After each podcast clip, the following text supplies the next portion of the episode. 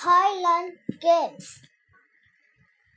The Robinson family went, went on holiday to Cyclone.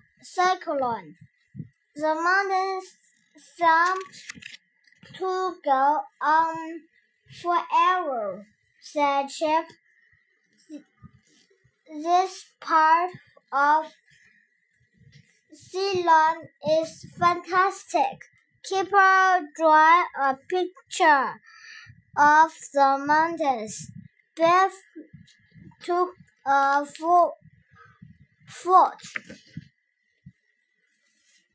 Look at that big sun, said Beth.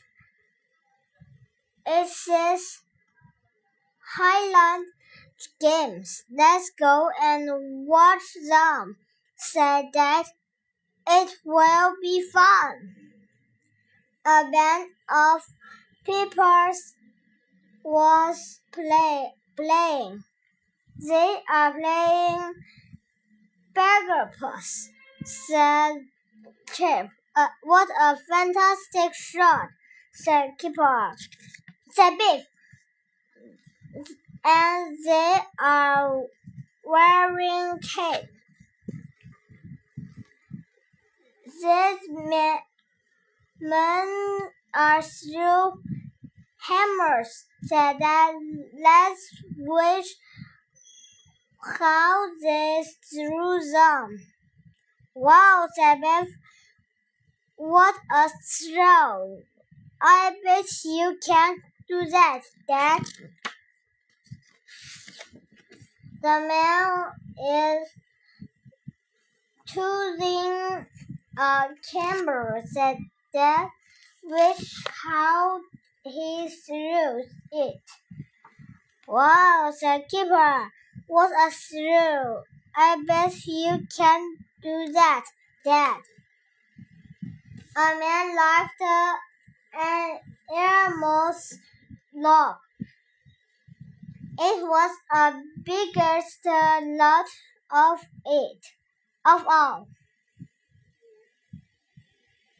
And he was a wind winner. He must be really strong, said Chip. I but can't do that.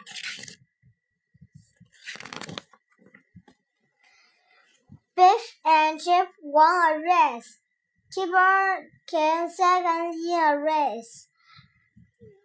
Mom came third in a race.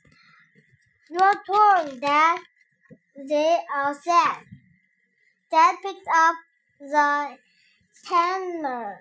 He spun, rolled, and rolled and rolled.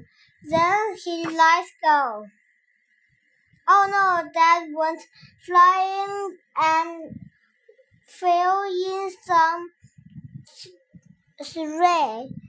You win a prize, said the woman, but not for through the hammer.